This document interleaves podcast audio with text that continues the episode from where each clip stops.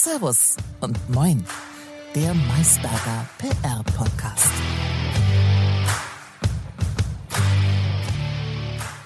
Süßkram ist unter Wäsche versteckt. Das berichtet die Bild-Zeitung am 15. Juli. Und damit, liebe Anja, Servus aus München. Moin Lukas, das müssen erbärmliche Zustände im Süden der Republik sein, dass man jetzt schon seine Süßsachen unter der Unterwäsche verstecken muss. Was ist los bei euch? Also ich fand die Headline erstens mal spannend ähm, und äh, muss ganz ehrlich sagen, es gab eine Fülle an potenziellen Headlines, die ich hätte nehmen können. Ähm, die aber. Warum wurde es die? Ja, das erkläre ich jetzt. Ne? Also ich erkläre auch kurz, was so die Klassiker gewesen wären. Lewandowski wäre ein Klassiker gewesen. Kommt er zum Training? Kommt er nicht? Wechselt er zu ah. Barcelona?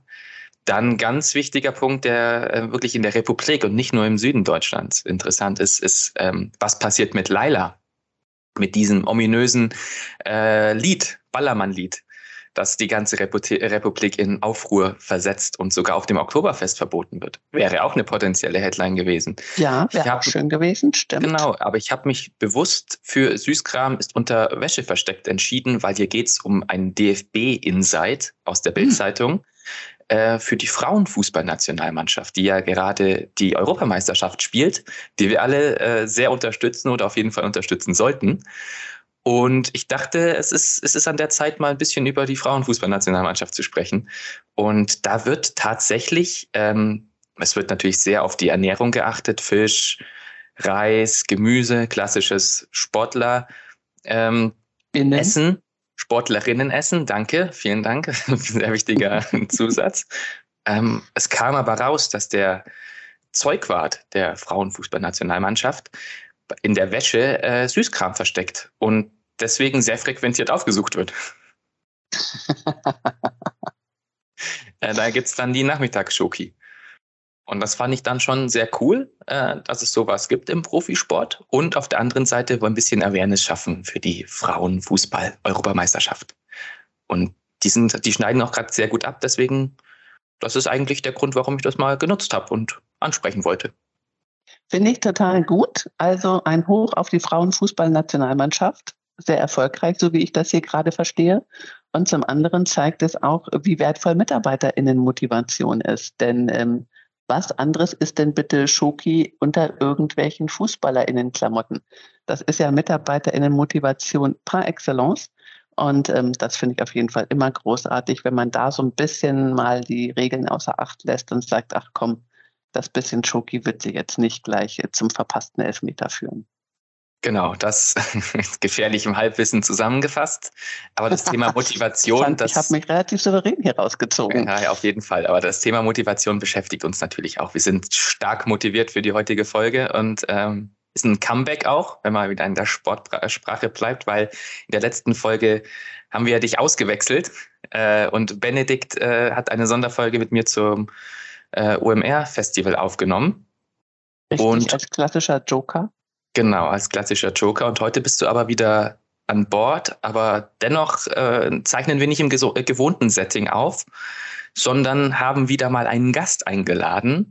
Sarah, Sarah Amler von A-Clip, ähm, die ein sehr cooles Softwareunternehmen, ein Reporting-Tool auf den Markt gebracht haben und mit der wir ein wenig über ja, das sehr allseits PR beliebte Thema Reporting, über die Messbarkeit von PR und ihren persönlichen Werdegang, mit der wir jetzt sprechen werden.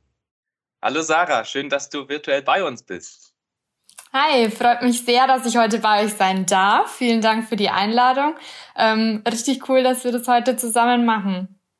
Wir freuen uns auch und ich glaube, wir müssen dich mal ein bisschen vorstellen für unsere Zuhörerinnen und Zuhörer. Du bist Digital Process und Marketing Manager bei Aclip. Erzähl uns doch mal ein bisschen über dich. Wie kamst du zu Aclip? Was machst du da genau? Und was macht eigentlich Aclip? Ich glaube, das ist ganz interessant zu wissen. Ja, klar. Ähm, genau, also ich bin seit fast zweieinhalb Jahren oder eigentlich schon mehr als zweieinhalb Jahren, äh, merke ich gerade, bei Aclip. Ähm, ich bin damals eingestiegen als Bachelorantin, also ähm, ja, irgendwie total frühphasig. A-Clip gab es ähm, erst ein paar Monate, also wirklich fast seit, seit Anfang an mit dabei. Ähm, habe dann da meine Bachelorarbeit geschrieben, in dem Zuge ähm, das komplette digitale Onboarding für A-Clip aufgebaut und bin dann noch als Werkstudentin bei A-Clip geblieben, weil es mir irgendwie super gut gefallen hat und ich das Thema auf jeden Fall nach meiner Bachelorarbeit noch weiter tragen und weiter betreuen wollte. Ja, und nach meinem Studium ähm, vor circa eineinhalb Jahren bin ich dann fest bei A-Clip eingestiegen.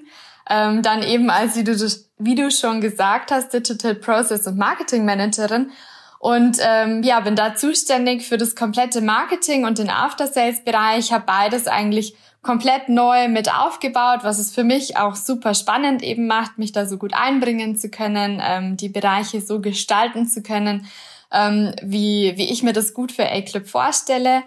Und ja, bin da nach wie vor immer noch für mein Bachelorarbeitsthema verantwortlich, was ich super cool finde, eben im After Sales für den Customer Service noch zusätzlich und eben das Onboarding und im Marketing für die komplette Bandbreite. Also ich habe einen sehr, sehr vielfältigen Job, was, was ich sehr liebe. Und ähm, ja, genau. So viel vielleicht zu mir. Quasi also fast cool. Mitarbeiterin der ersten Stunde, kann man fast so sagen, oder? Ja, kann man, kann man schon fast so sagen. Die erste Mitarbeiterin auf jeden Fall neben den drei Gründern von A-Clip. Das klingt super spannend. Und was macht A-Clip genau? Ähm, A-Clip ist eigentlich so die erste Softwarelösung, die es ermöglicht, in der PR datenbasiert zu arbeiten. Das ist ja was, was man im Marketing schon super, super lange macht, dass man super viel misst, dass man auf Basis zahlreicher Daten die Marketingaktivitäten eben immer wieder optimiert.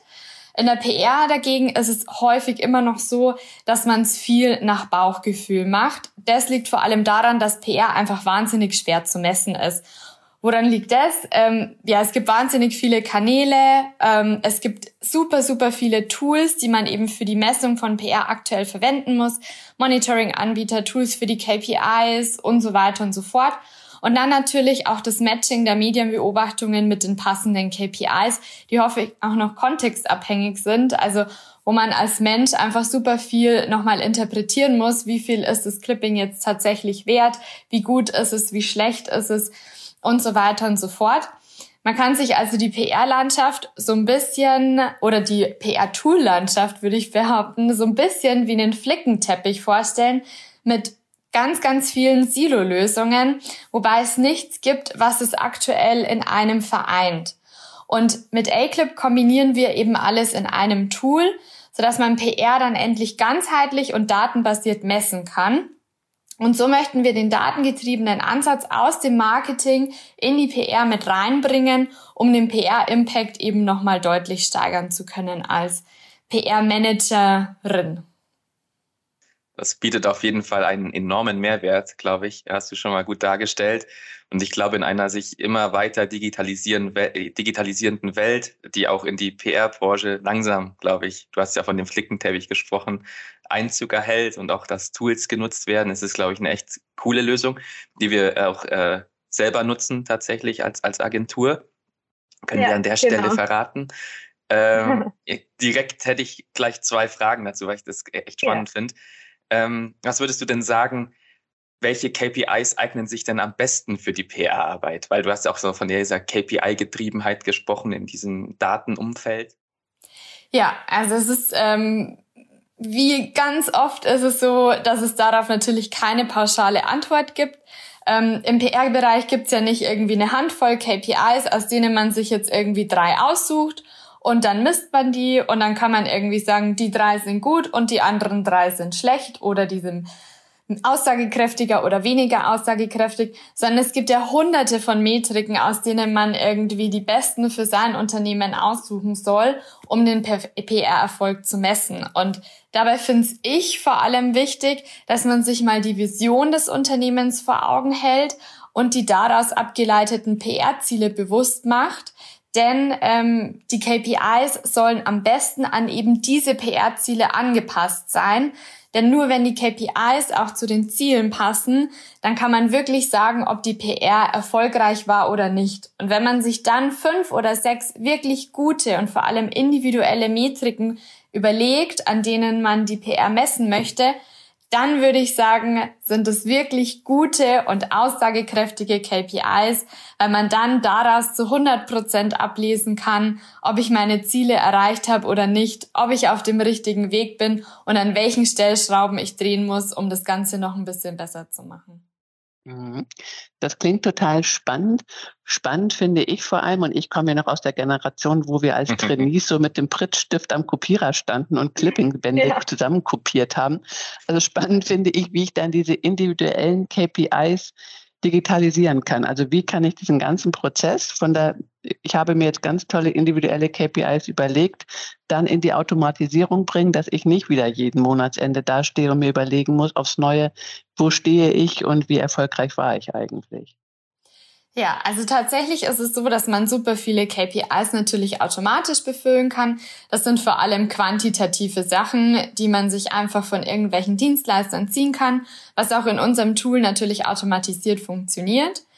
Ähm, gerade aber die qualitativen Sachen sind tatsächlich sehr, sehr schwer zu automatisieren. Natürlich wird es mit Sicherheit perspektivisch irgendwo Technologien geben, die das automatisiert machen können, gerade irgendwie mit künstlicher Intelligenz und so weiter und so fort. Das ist auch was, was wir perspektivisch in unserem Tool sehen. Aktuell ist es so, dass es zwar auch schon Technologien gibt, die zum Beispiel die Tonalität von Medienbeobachtungen automatisiert bewerten können, aber das ist halt super schwierig, weil Technologie zum Beispiel keine Ironie erkennen kann, keinen Witz, ähm, zum Beispiel Jugendsprache nicht so gut versteht, wenn man, wenn zum Beispiel den Kunden, ähm, die stellen Fahrräder her und in der Community gab es dann super viele Beiträge über die Bikes, ähm, wo das Wort sick verwendet wurde, was ja in der Sprache oder in dem Sprachgebrauch super positiv ist. Die Leute waren total begeistert von den Fahrrädern. Ähm, die Technologie wertet es aber als negativ. Also das ist sowas, da ist die Technologie tatsächlich noch, noch ein bisschen hinterher oder noch nicht so weit einfach. Das funktioniert automatisiert noch nicht. Also da muss man sich ähm, leider nach wie vor ähm, irgendwie hinsetzen und das selber bewerten und beurteilen, ähm, gerade wenn es Richtung qualitative Bewertung geht. Aber dann sehen wir ja quasi in dem, was du gerade ausgeführt hast, auch, dass ähm, ja mit künstlicher Intelligenz ähm, und quasi auf die Zukunft gesehen schon, dass Möglichkeiten wären, ähm, in diesen auf Bereich einzusteigen. Fall. Also ich sehe das in Zukunft auf jeden Fall kommen, ähm, dass es immer besser wird, dass immer mehr automatisiert ausgewertet ähm, werden kann. Ähm, zum aktuellen Zeitpunkt leider noch nicht oder noch nicht so zuverlässig. Es ist mit Sicherheit ein guter Indikator, ähm, was die Technologie uns heute schon ausspuckt. Aber in Zukunft, denke ich, wird da noch ganz, ganz viel kommen in die Richtung im PR-Bereich. Okay, also zusammenfassend würdest du wahrscheinlich sagen, dass so ein gesunder Mittelmaß aus quantitativ und qualitativen ähm, Measurements, KPIs aktuell interessant und, und glaube ich, richtige Parameter wären. Oder also so eine Mischung aus selbstwählenden ähm, Punkten wie Tonalität oder Kernbotschaften und auf der anderen Seite eben die quantitativen ähm, KPIs. Auf jeden Fall, genau. Also du hast es richtig gut zusammengefasst. Das ist super wichtig, da einen guten Mix zu finden weil man PR eben nicht nur anhand von harten Zahlen bewerten kann und nicht nur sagen kann, irgendwie so viele Visits gab's ähm, oder so häufig wird das Medium gedruckt oder was auch immer, sondern man muss immer irgendwo auch die Qualität ähm, des Clippings sehen, wie zielgruppenrelevant war das Medium, wie du schon sagtest, die Tonalität. Ähm, ja, war es ein Interview oder wurde einfach die Pressemitteilung abgedruckt? Ähm, ja, wurden Wettbewerber noch genannt oder ging es nur um mich? Solche Sachen sind natürlich auch super wichtig, um zu bewerten, ob das Clipping jetzt total hochwertig war oder es ist schön, dass es das Clipping gab, aber es bringt uns jetzt nicht den Mega-Boost. Ja, und das zeigt, glaube ich, aber auch ganz schön, wie du ausformuliert hast, wie vielfältig so PR-Measurement eigentlich sein kann und wie eigentlich nicht greifbar, aber doch greifbar diese Art von Reporting sein kann oder sein sollte. Und dass es trotzdem dann, glaube ich, für viele äh, PR-Schaffende noch so ein, ja, so, wie sagt man, so, so ein bisschen stiefmütterlich äh, teilweise auch behandelt wird, weil auf der einen Seite ne, ist es absoluter ähm, Key-Indikator für, für den Erfolg, für die Erfolgsmessung. Ähm, aber das Verständnis und der Aufwand beziehungsweise die verschiedenen Parameter, die es gibt, alle unter einen Hut zu bekommen, macht das Ganze natürlich auch wieder sehr individuell und interpretierbar. Und ich glaube, das ist genau die Krux, vor, vor der wir einfach stehen. Ähm, Absolut. Ja, du hattest, Du hattest am Anfang ja auch gesagt, dass PR lange nicht so zahlengetrieben ist wie Marketing. Und ich glaube, das ist auch genau dieser Punkt, dass wir da einfach noch so viele qualitative Faktoren drin haben, die wir so schlecht dann irgendwie bewerten können, ne? valide bewerten können, was immer Ansichtssache sein wird. Ihr habt ja auch eine Studie zugemacht, erfolgreiche PR-Arbeit messbar machen, lautete der schöne Titel. Mhm. Und ähm, was habt ihr denn daraus gefunden? Also wie zahlengetrieben oder wie erfolgsgetrieben ist die PR denn tatsächlich? Ja, tatsächlich ähm, ist es aktuell noch gar nicht so krass erfolgsgetrieben. Also viele messen KPIs, es sind tatsächlich sehr wenige, die noch gar keine KPIs messen.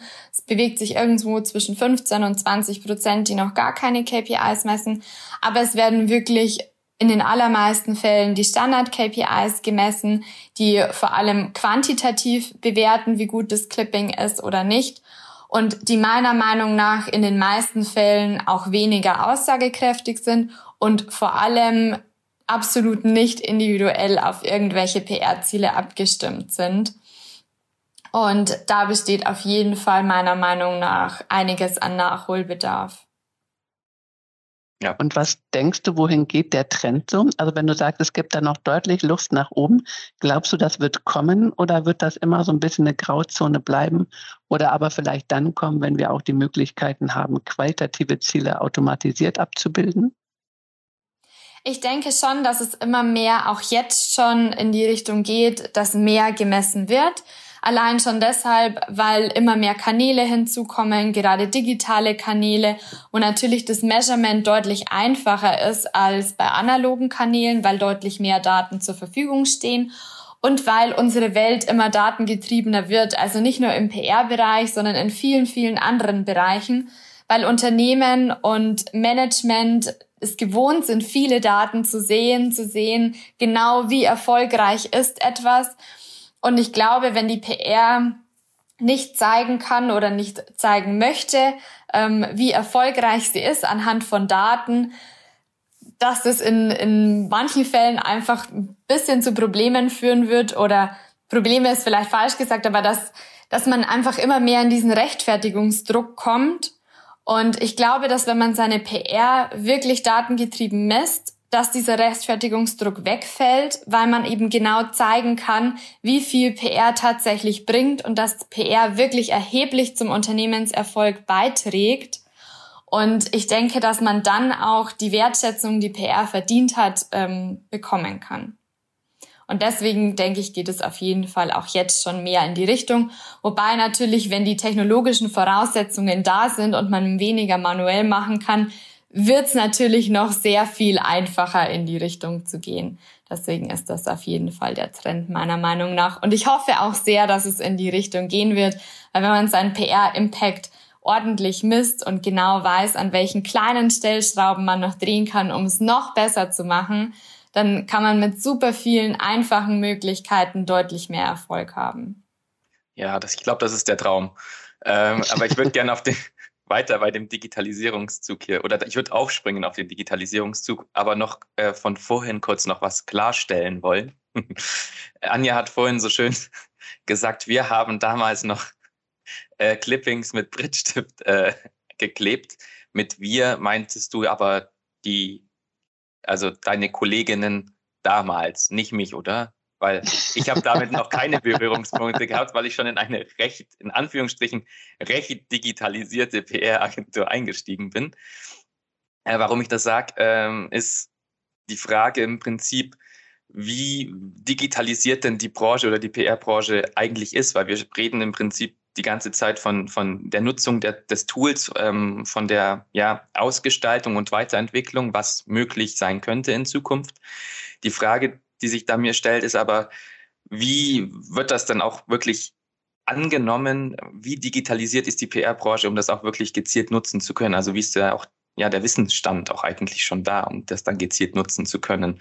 Und da habt ihr ja, ähm, also ihr habt nicht nur erfolgreich PR-Arbeit messen ähm, als, als Studie, sondern ich glaube auch über die, die Digitalisierung auch schon eine Erhebung gemacht, um, um quasi nochmal so ein PR-Welt-Uptrending zu, zu skizzieren. Ähm, kannst du uns da auch mal einen kleinen, kleinen Einblick geben, wie es denn um uns bestellt ist? Und vorher Na möchte ich noch ganz kurz Lukas beruhigen. Natürlich habe ich nur von mir und meinem fortgeschrittenen Alter gesprochen. So was hast Erfahrung, du erlebt. Er Erfahrung, nicht fortgeschrittenes Alter, Erfahrung. Ja, aber ihr würdet euch wundern, ähm, wie häufig wir zu hören bekommen, dass es PR-Agenturen immer noch so machen. Also es ist noch nicht Geschichte. Ah, meine Kompetenzen werden noch gefragt am Kopierer. Ich sehe das schon. Auf jeden Fall. Auf jeden Fall. Ähm, genau, zu unserer Studie. Ähm, wir haben ja mittlerweile schon vier Studien gemacht. Genau, in einer Studie haben wir eben auch die Digitalisierung in der Branche untersucht. Ähm, und dabei kam raus, dass 86 Prozent der PR-Schaffenden in der Dachregion noch erheblichen Bedarf zur Digitalisierung in der Branche sehen. Ich glaube, die Zahl spricht so ein bisschen für sich. Ähm, 86 Prozent ist sehr, sehr viel. Mit so viel hätten äh, sogar wir nicht gerechnet. Dennoch ist die PR-Branche natürlich nicht komplett analog unterwegs. Ich habe es ja vorher schon gesagt, es gibt super viele Tools, es gibt eben diesen Flickenteppich. Also gewisse Teilbereiche sind tatsächlich schon sehr, sehr digital, wenn man Richtung Medienbeobachtung schaut und so weiter und so fort. Aber die 86 Prozent ähm, zeigen eben auch, dass noch sehr viel Potenzial nach oben besteht, dass noch sehr, sehr viele eben nicht die zur Verfügung stehenden Tools einsetzen und dass, wie ich ja schon öfter gesagt habe, es eben keine ganzheitliche Lösung auf dem Markt gibt, was aber extrem wichtig ist, weil solche einzelnen Silo-Lösungen natürlich die PR-Arbeit nicht unbedingt einfacher machen oder nicht in dem Maß einfacher machen, das man erreichen könnte, wenn man eine ganzheitliche Lösung hätte und so eben wirklich digitalisieren kann und wirklich datenbasiert arbeiten kann. Das finde ich ein super spannendes Ergebnis. 86 Prozent ist wirklich wahnsinnig viel. Habt ihr nach den Gründen gefragt? Also warum nutzen die keine Tools? Liegt das wirklich an dieser Verfügbarkeit, weil es, wie du sagst, nur kein allumfassendes, einheitliches Tool gibt? Oder aber ist es auch einfach eine kulturelle Frage? Ich glaube, dass es so ein bisschen an, an beidem liegt. Also wir haben so ein bisschen abgefragt, in welchem Bereich denn Tools verwendet werden und in welchen Bereichen nicht. Das ist super gemischt. Ähm, daran liegt es jetzt nicht so wirklich. Ich glaube, es liegt auch nicht daran, dass die Tools nicht verfügbar wären. Sie sind ja da, also zum Beispiel mit A-Clip. Ich will jetzt hier gar nicht so viel Werbung machen, aber also die, die Tools sind ja da. Ich glaube, häufig weiß man nicht so richtig, dass es die Tools gibt oder welche Lösungen es geben kann. Und teilweise glaube ich, dass man einfach ähm, ja im täglichen Doing so ein bisschen festgefahren ist in den aktuellen Prozessen die Prozesse funktionieren für den Moment. Ähm, in der PR-Branche wisst ihr selber vielleicht äh, gut genug, ist immer viel zu tun, man hat immer viel Arbeit. Und solange die aktuellen Prozesse funktionieren und man nicht die Zeit hat, vielleicht sich da irgendwie super krass mit dem Thema auseinanderzusetzen und nach einer anderen Lösung zu suchen, nutzt man vielleicht auch einfach den, den Prozess, den es aktuell gibt und der auch funktioniert. Aber am Ende des, des Tages kann es natürlich digitalisiert und mit Tool-Unterstützung deutlich schneller und besser funktionieren, sodass man am Ende auch wieder mehr Zeit hätte.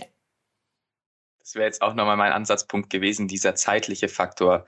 Wenn wir jetzt davon ausgehen, diese 86 Prozent, die sich noch nicht digitalisiert fühlen, werden ja dann höchstwahrscheinlich größtenteils manuell äh, das Reporting erstellen. Also logischerweise sprechen wir hier über Reporting.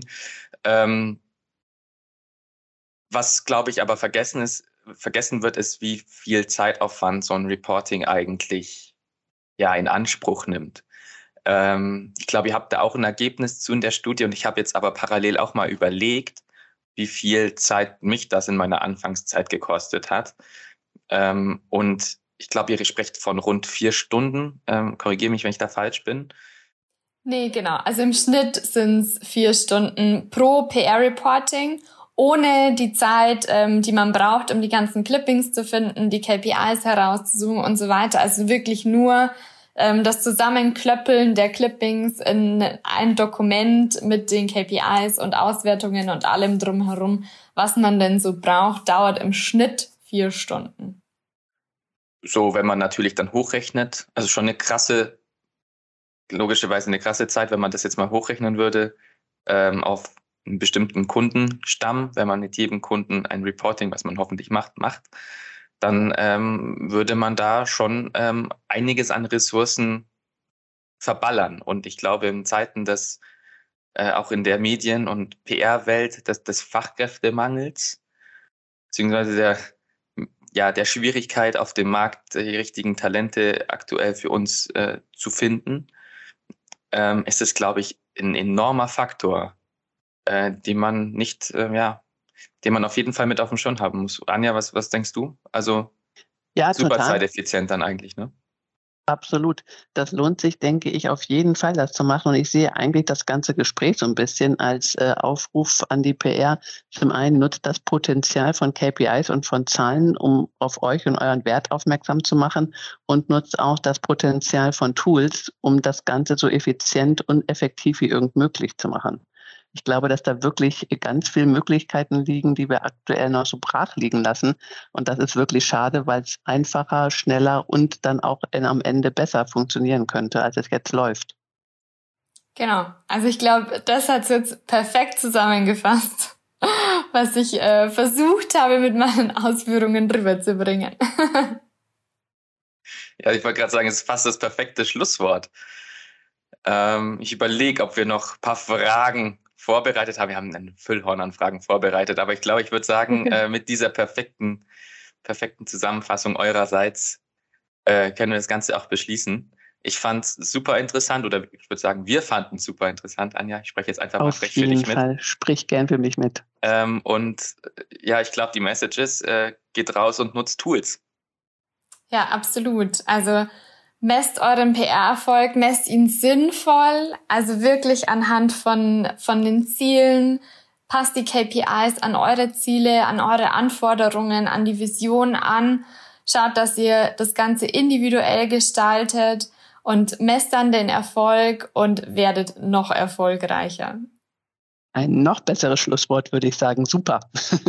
Ganz lieben Dank dir, Sarah, für das Gespräch. Fand ich super spannend. Ja, vielen Dank euch. Mir hat es auch sehr, sehr viel Spaß gemacht und ähm, ja, vielen Dank für die Einladung, für das tolle Gespräch mit euch.